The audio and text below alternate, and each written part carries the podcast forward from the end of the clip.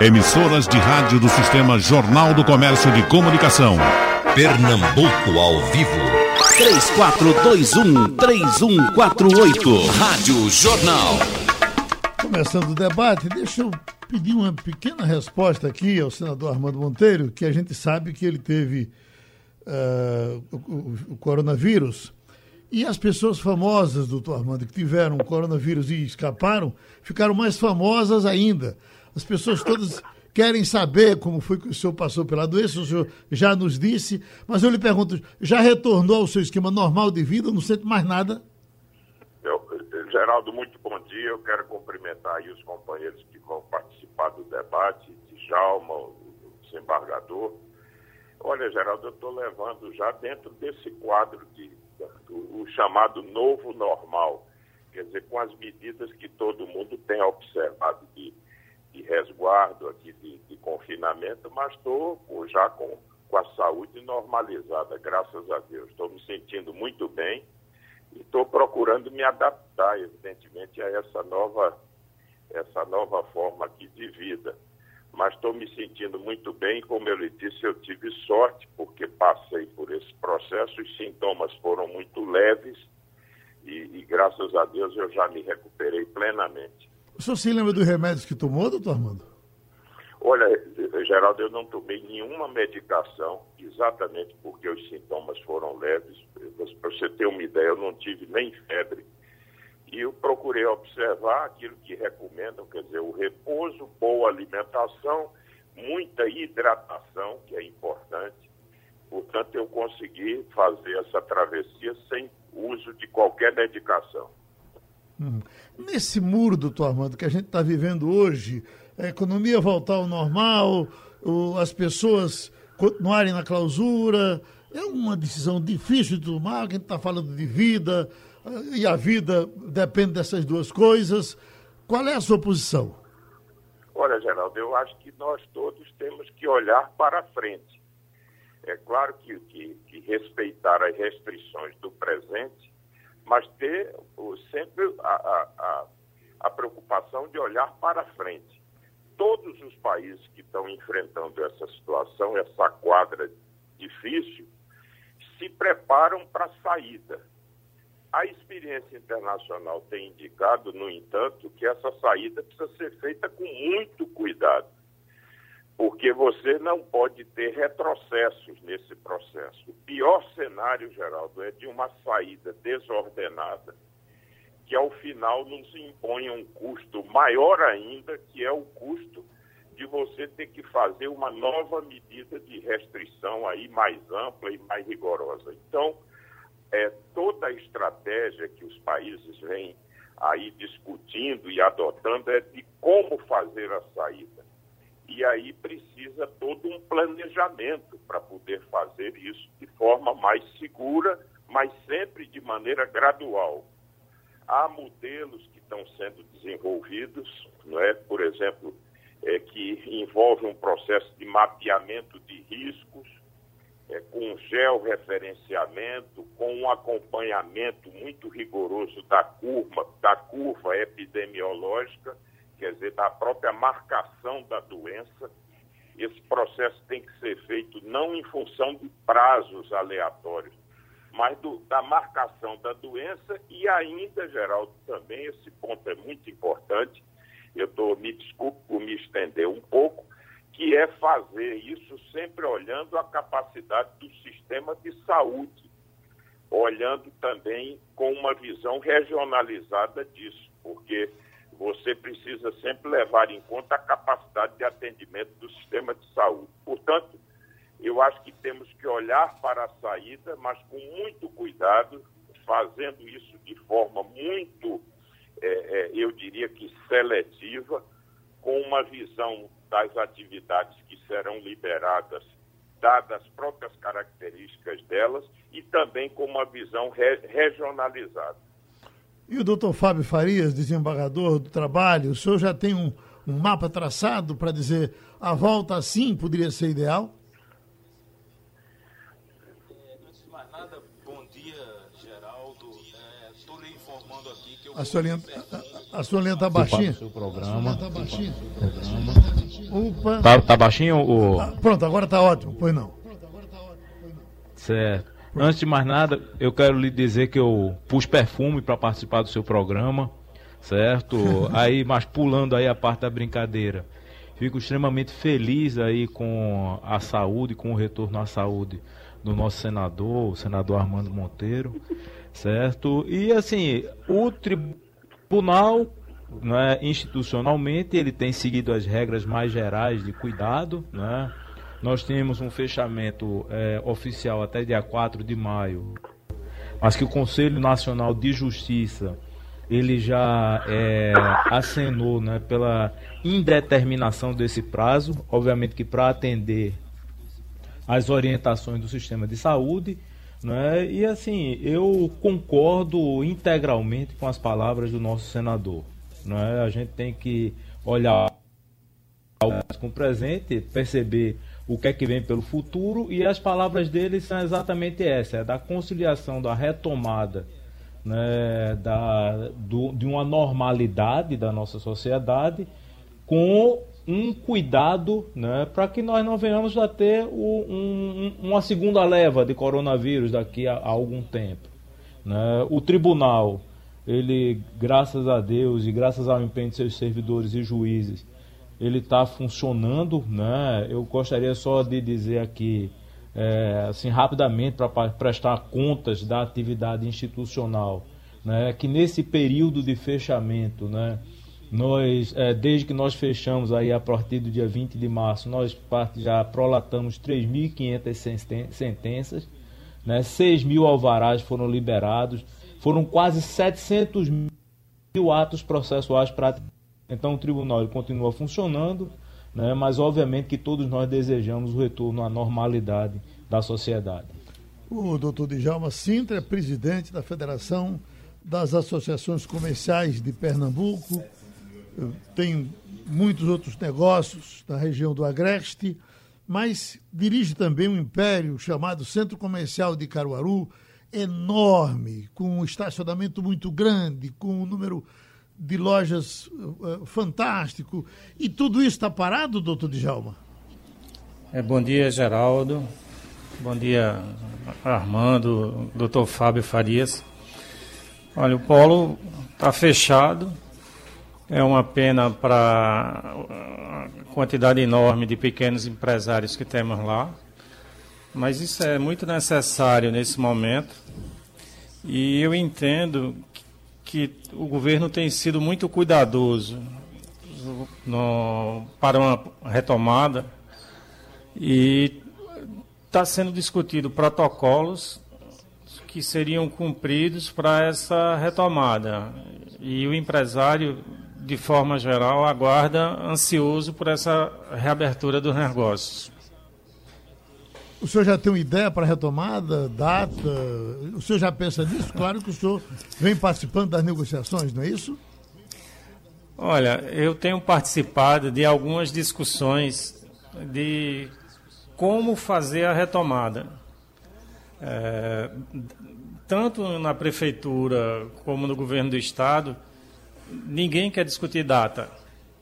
Depende de inúmeros fatores eu fui extremamente criticado no começo de abril, quando sugeri que todos estivessem preparados, porque a parada deveria ser de 30 a 60 dias.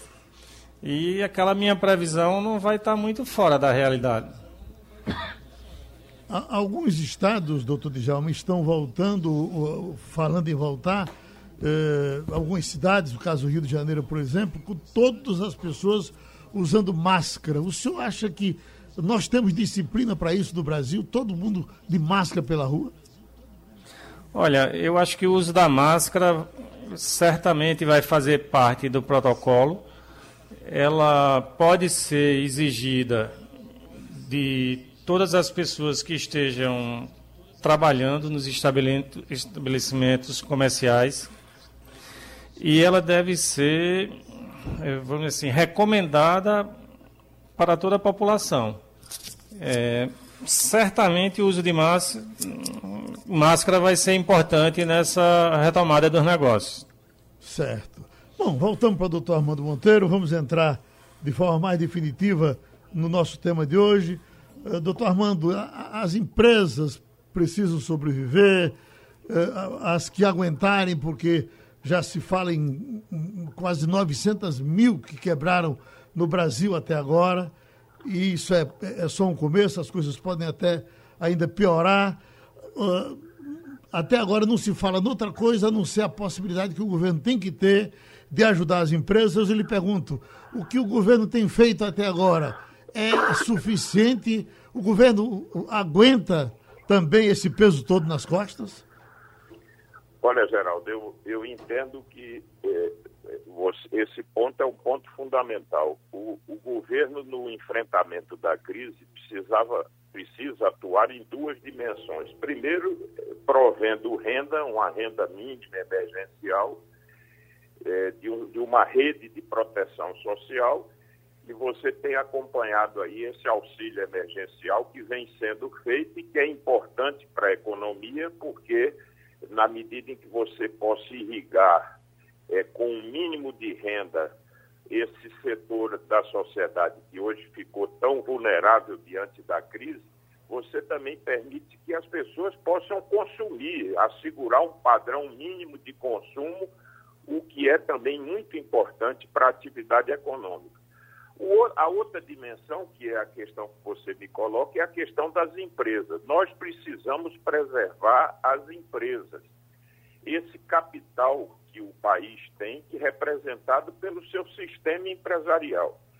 Se nós sairmos da crise, e eu tenho certeza que vamos sair, preservando em grande medida a nossa capacidade, o nosso sistema empresarial, é evidente que nós vamos sair melhor.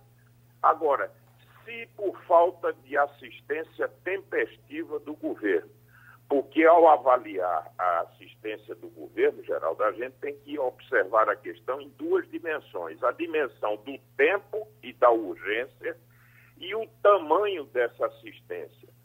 Eu fico, às vezes, impressionado porque as autoridades econômicas falam em bilhões e bilhões e bilhões todo dia, mas a pergunta objetiva é o que é que está efetivamente chegando às empresas? Para você garantir o custeio dos salários, a manutenção dos empregos e a manutenção de um nível mínimo de operação, porque tem muitas empresas que estão operando, mesmo na crise, até pelas atividades essenciais que exercem, os setores estratégicos aos quais elas se vinculam. Então, é preciso que essa assistência chegue na hora. Não adianta chegar depois, é como a água na agricultura. Se chegar fora de tempo, é, você morre a planta. Então, o que nós temos assistido, Geraldo, é uma demora para que as medidas nesse canal de crédito se tornem efetivas. Tem linhas que estão sendo anunciadas, mas que não vêm sendo operacionalizadas. Ontem houve uma reunião aqui do Fórum Nacional da Indústria por videoconferência e o tema dominante foi esse do crédito. O, por exemplo, o governo anunciou uma linha com recursos do Tesouro, via BNDES, para assistir as empresas com a folha de pagamento, o custeio da folha de pagamento das empresas, empresas que se situam naquela faixa de 360 mil até 10 milhões de faturamento ano. Mas isso se dá exatamente pelas características do BNDES, e isso não é, as empresas não contratam diretamente com o banco, porque são operações de menor valor. Elas têm que contratar com a rede credenciada, a rede privada. E aí começam as dificuldades.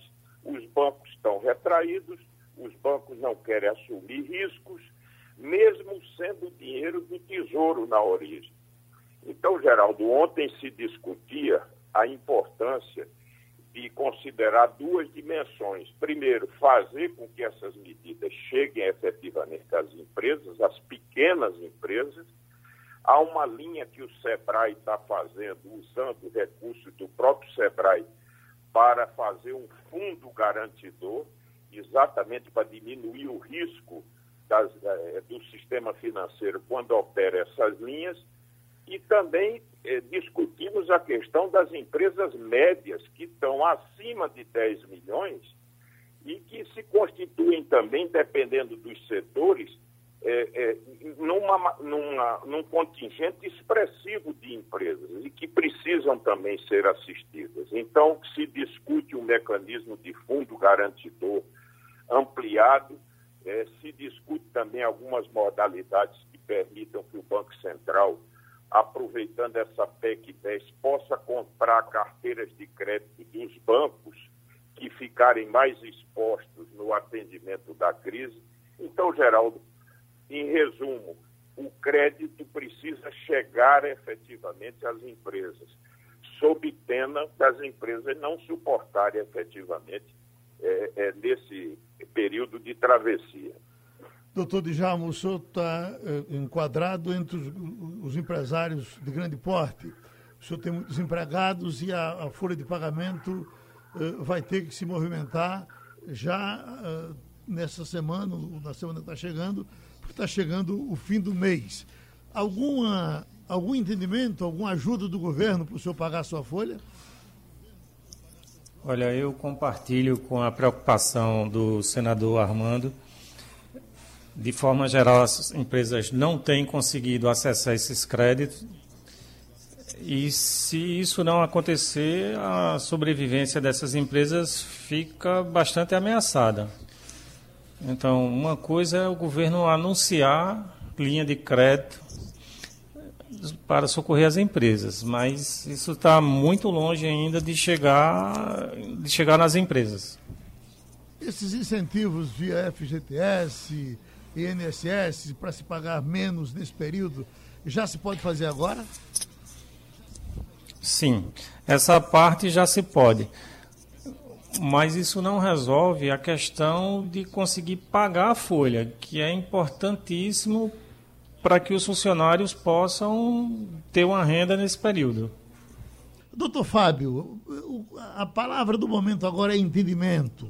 Eu acho que é mais ou menos lógico que as pessoas têm que se entender para poder encontrar uma solução, porque, na verdade, o que está acontecendo é ruim para todos. Pergunta ao senhor, a, a trabalhador e patrão vão se entender nesse momento? Como seria o entendimento para que o prejuízo fosse menor para os dois lados? Geraldo, é, o problema da forma como está posta, ele atinge as duas postas, as duas partes. Obviamente que socialmente, economicamente, a gente sabe que o empregado ele tem uma condição menor de sobrevivência, né? ele tem uma condição mais é, fragilizada, certo? De maneira que é, a, as urgências para ele são menores, né? Só para você ter uma ideia, e aí corroborando com o que o senador disse, com o que o, o empresário também falou, eu vou dar, passar aqui duas informações que eu tive recentemente. 80% da produção de automóvel está paralisada. Está né, tá sem conseguir a, é, a comercialização, né, ser comercializada.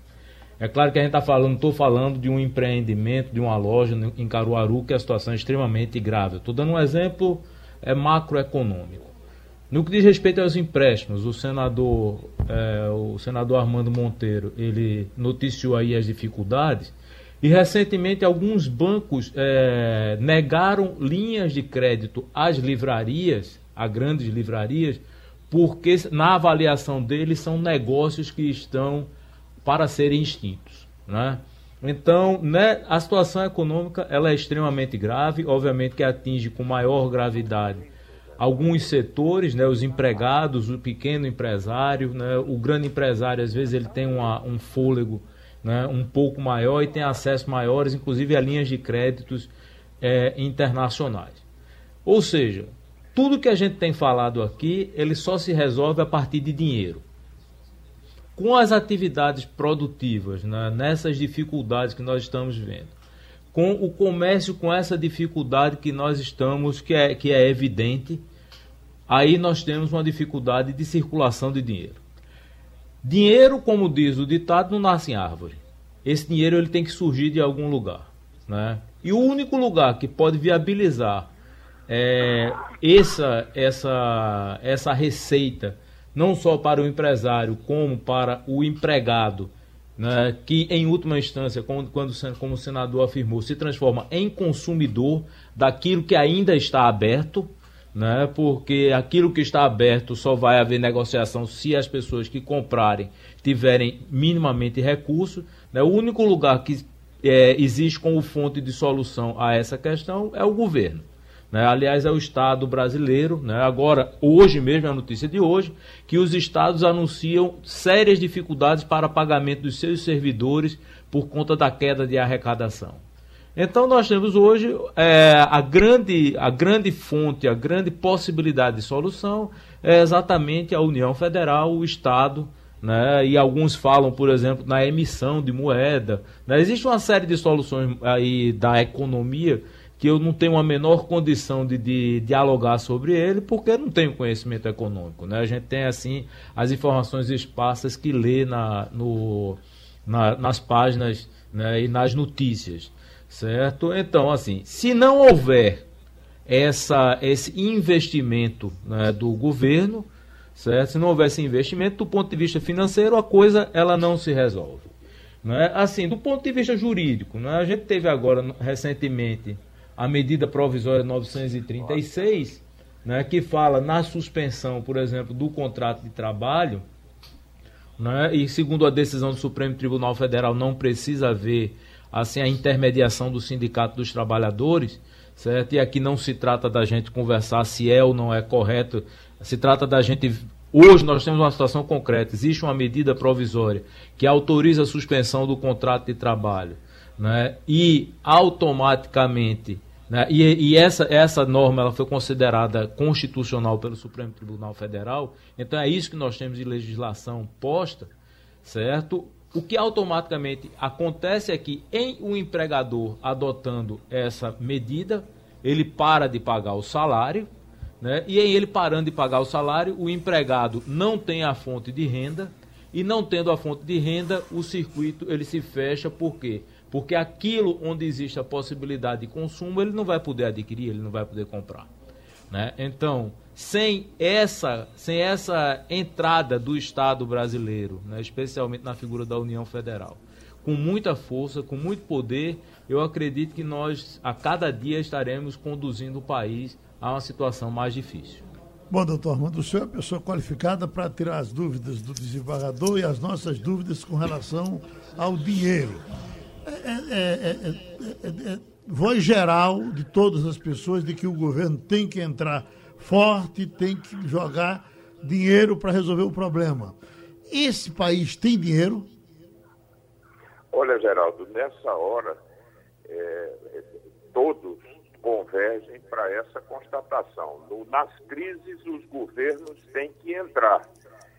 Por quê? Porque nessa hora você sabe que o, os tesouros, né, o, os bancos centrais de cada país, têm que prover o atendimento das necessidades, ainda que isso custe, como vai nos custar, um sacrifício adicional. Quer dizer, o Brasil vai aumentar a sua dívida pública.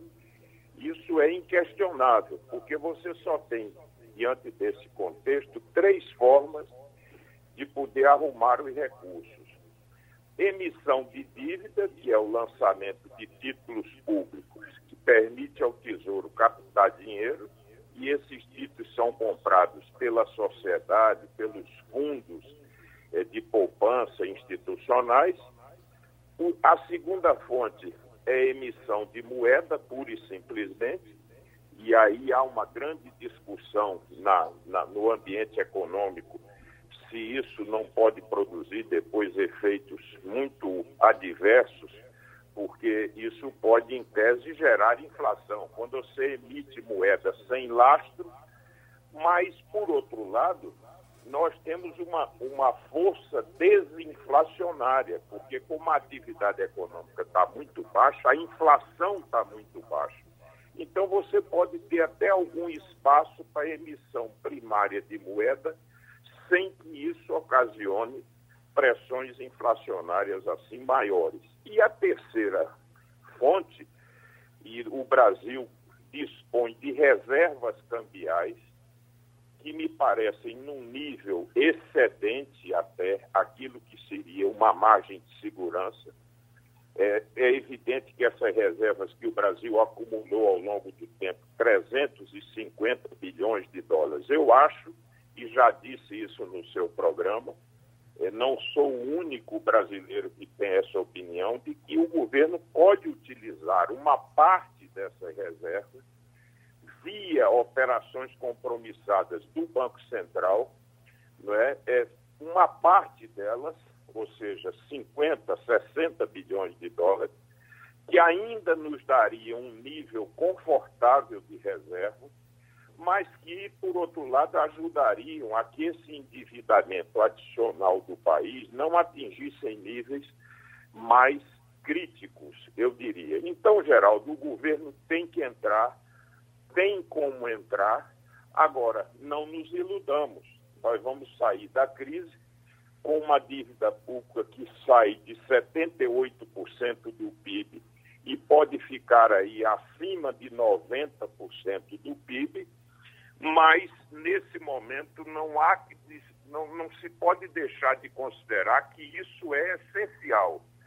Nós vamos ter um déficit esse ano de 550 a 600 bilhões de reais, exatamente porque temos que atender às necessidades da crise, em três dimensões: os gastos com a saúde, o atendimento ao sistema de proteção para garantir uma renda emergencial mínima e o canal de assistência às empresas e aos estados, Geraldo.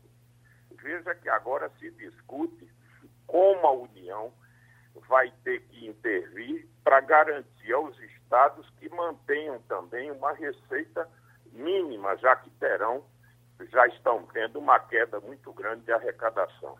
Agora, se você me permitir, para completar, nós vamos ter então como financiar esses gastos extraordinários, mas não podemos perder de vista o seguinte: nós vamos sair mais endividados e aí, Geraldo, nós temos que fazer uma discussão séria sobre o pós-crise.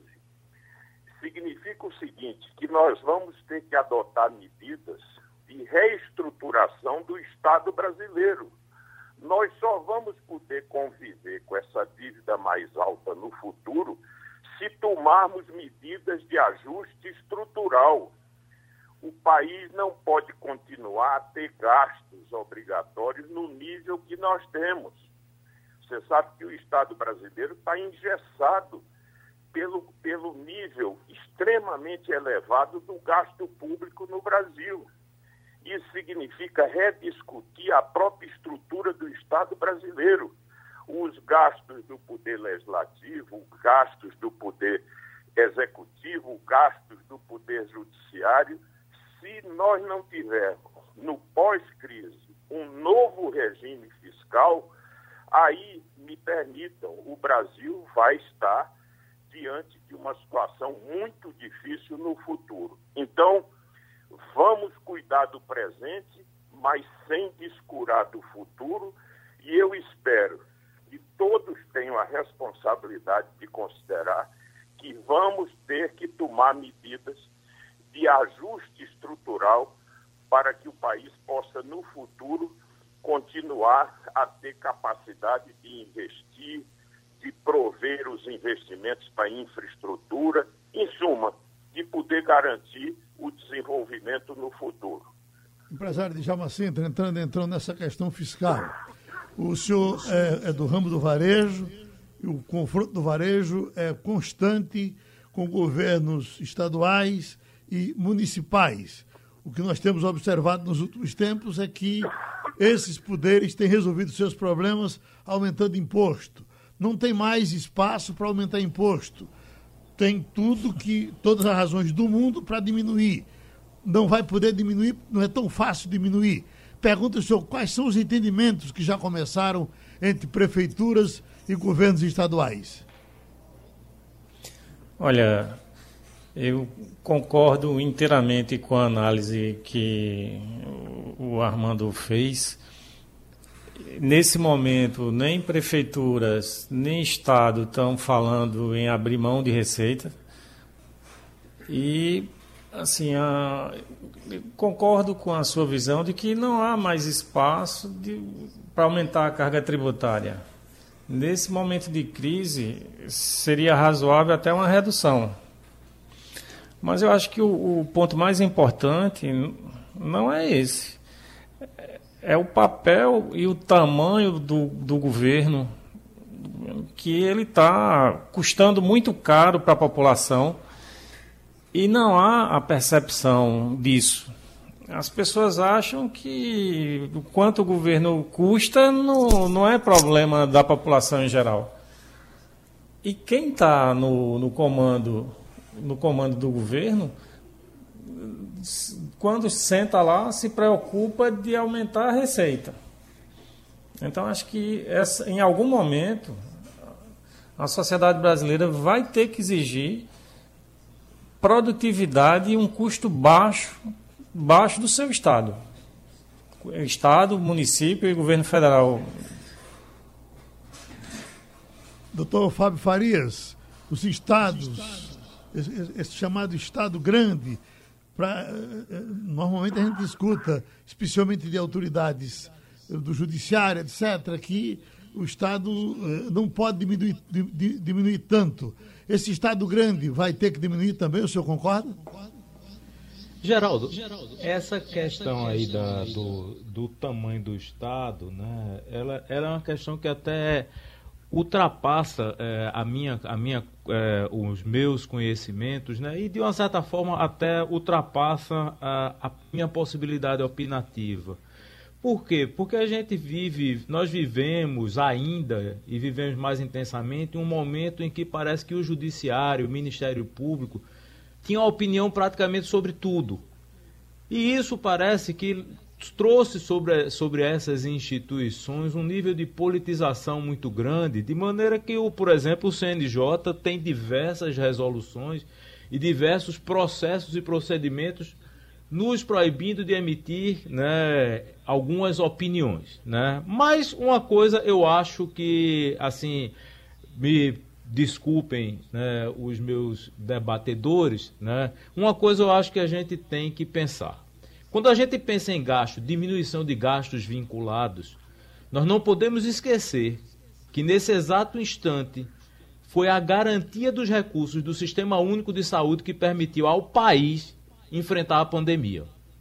Então, se nós pensarmos que os gastos vinculados que nós vamos reduzir, por exemplo, são os gastos com a saúde, eu acho que nós estamos desconhecendo o que é está acontecendo com o país agora quem está sustentando o nível de saúde com toda a crítica que se possa fazer é o Estado brasileiro e graças, graças muito ao tamanho do investimento que se faz no Sistema Único de Saúde. Ontem o nosso secretário estadual de saúde ele estava dizendo que houve uma compra de um milhão de máscaras. Essa compra de um milhão de máscaras que ele disse que não dá para duas semanas de trabalho ela foi feita integralmente com recursos do Sistema Único de Saúde. Né, com o Sistema Único de Saúde. Então, se nós não tivermos esse dinheiro para manter né, essa, essa receita, essa, essa despesa, né, nós vamos estar numa situação extremamente grave. Né? Assim, o que eu acho também é que existem outras questões que estão no cardápio. Né? Aí você está pedindo, aí eu vou dar uma opinião de cidadão. Por exemplo, o debate sobre a dívida pública. Né? Quando a gente está com um filho doente, o que é que a gente faz? A gente para de pagar o plano de saúde do filho para economizar, ou a gente para de pagar a prestação do carro. A gente faz escolhas, né? O Estado também vai ter que fazer escolhas, certo? O país também vai ter que fazer escolhas sobre aquilo que vai pagar. Agora, esse debate, ele é um debate assim que envolve, e aí eu acho que as opiniões, por exemplo, o nosso senador ele elencou né, é, três situações e, por exemplo, uma delas é, não, eu não tinha, eu não vinha me lembrando, né, como por exemplo as reservas cambiais que o país possui. Né, eu não, não me lembrava dessa, dessa, dessa opção. Para você ver o quanto uma pessoa com o nível né, de conhecimento de como funciona o Estado brasileiro, ele pode ajudar. Né? Então esse debate ele é um debate que tem que envolver a sociedade como um todo, né? e que eu acho que no Congresso Nacional e nas instâncias, né, nas, instâncias de governo, os governadores de Estado, dos estados, eles vão ter plena condição de debater e de ver com a sociedade o que é que deve ser retirado. Né? O único cuidado que eu tenho é que quando a gente fala de redução de gastos vinculados, é nesse exato instante me lembrar.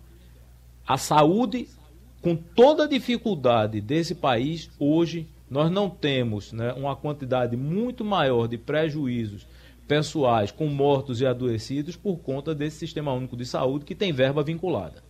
Né? Então, assim, com toda a minha limitação por conta do meu cargo, é um pouco essa opinião que eu tenho para te dar. Doutor Armando Monteiro, os estados, quase todos, estão correndo para cima do governo federal.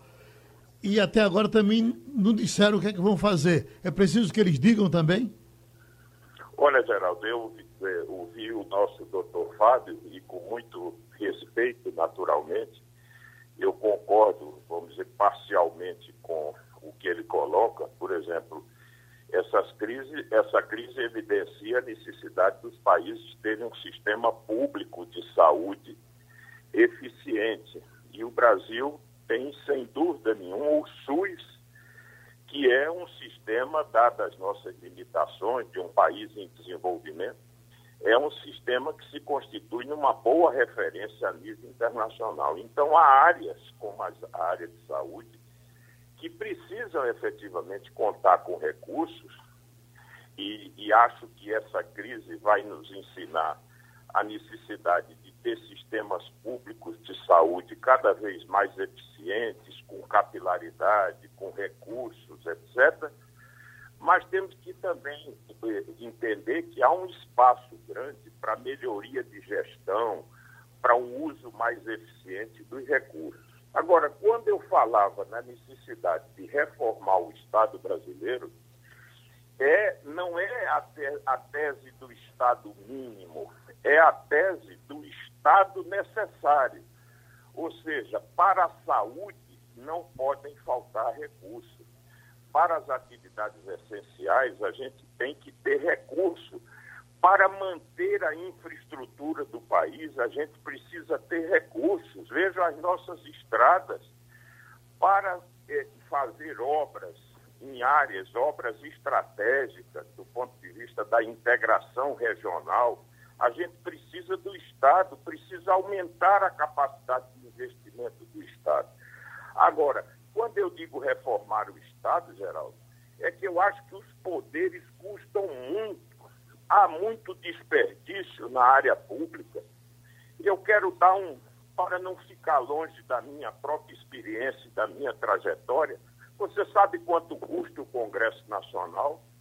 As duas casas legislativas do Congresso Nacional custam 12 bilhões de reais.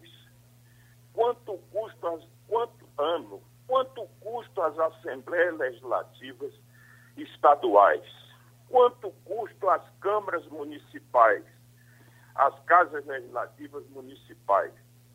Qual é o custo do poder judiciário no Brasil vis-à-vis dos outros países?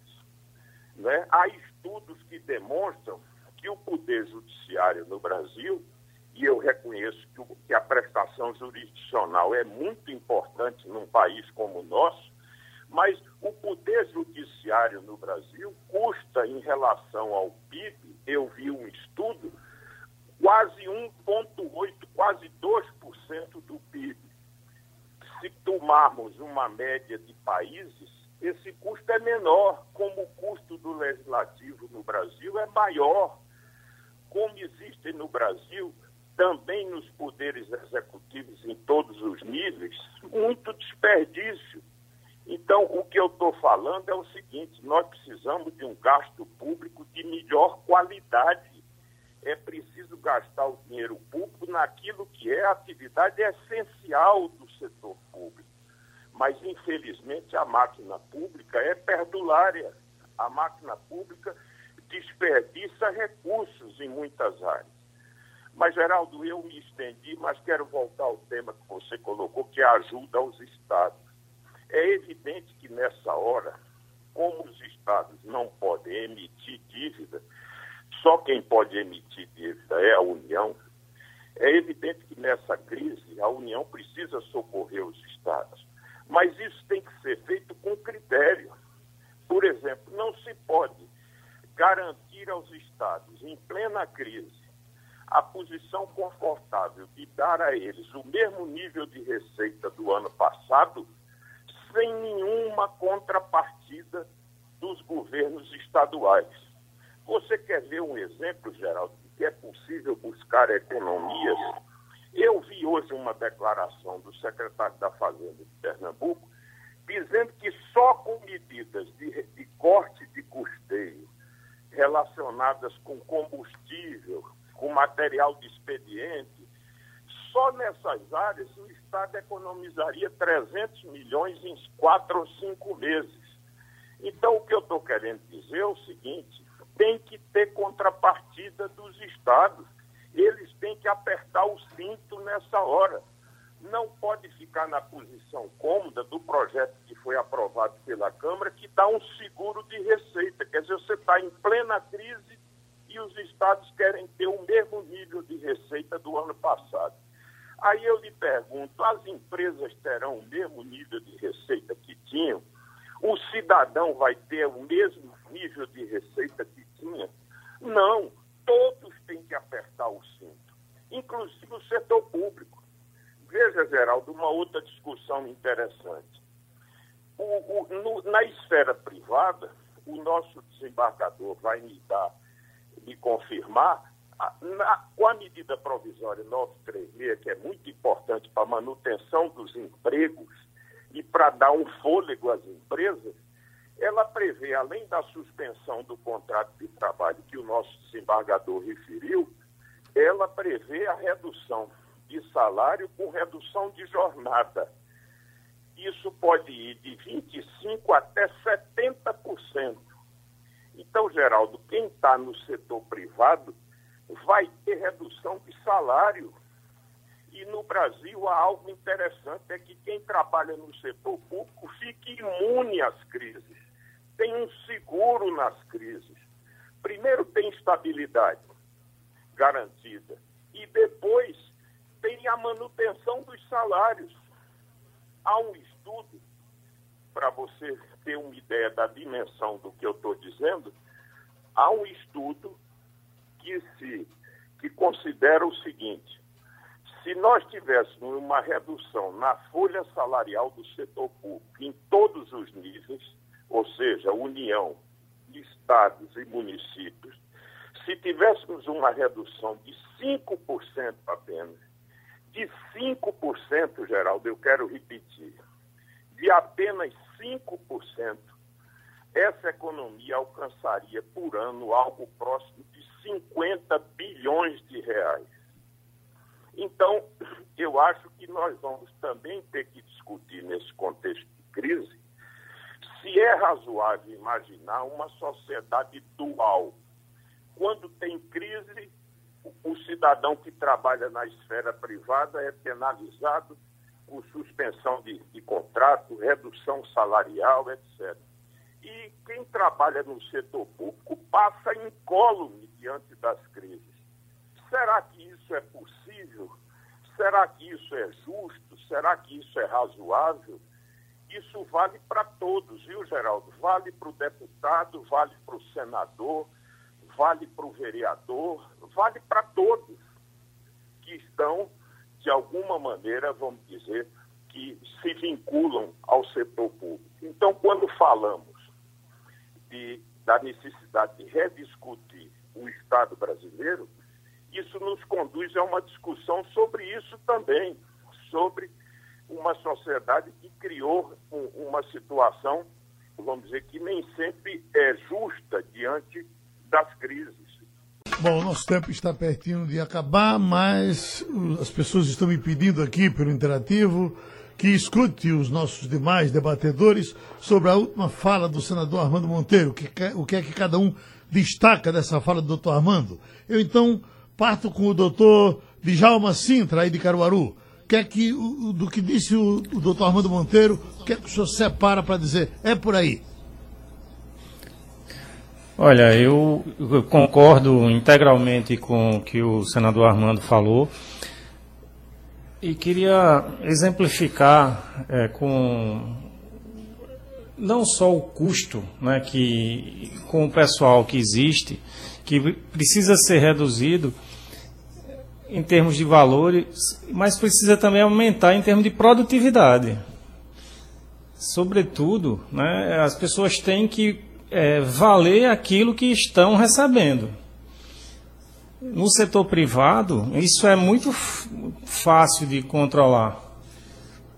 Mas no setor público, é assim, independente de estar produzindo ou não, e tem muitos, tem muito servidor público comprometido e que, que vale aquilo que recebe, mas uma parcela significativa não tem comprometimento, não produz e fica por isso mesmo. Você acha possível diminuir? Agora a... quero alertar um outro ponto. Pois não? É, em relação às decisões de investimento. Nós temos, por exemplo, os estádios que foram construídos para a Copa do Mundo no Brasil, que naquele momento houve muito pouco questionamento.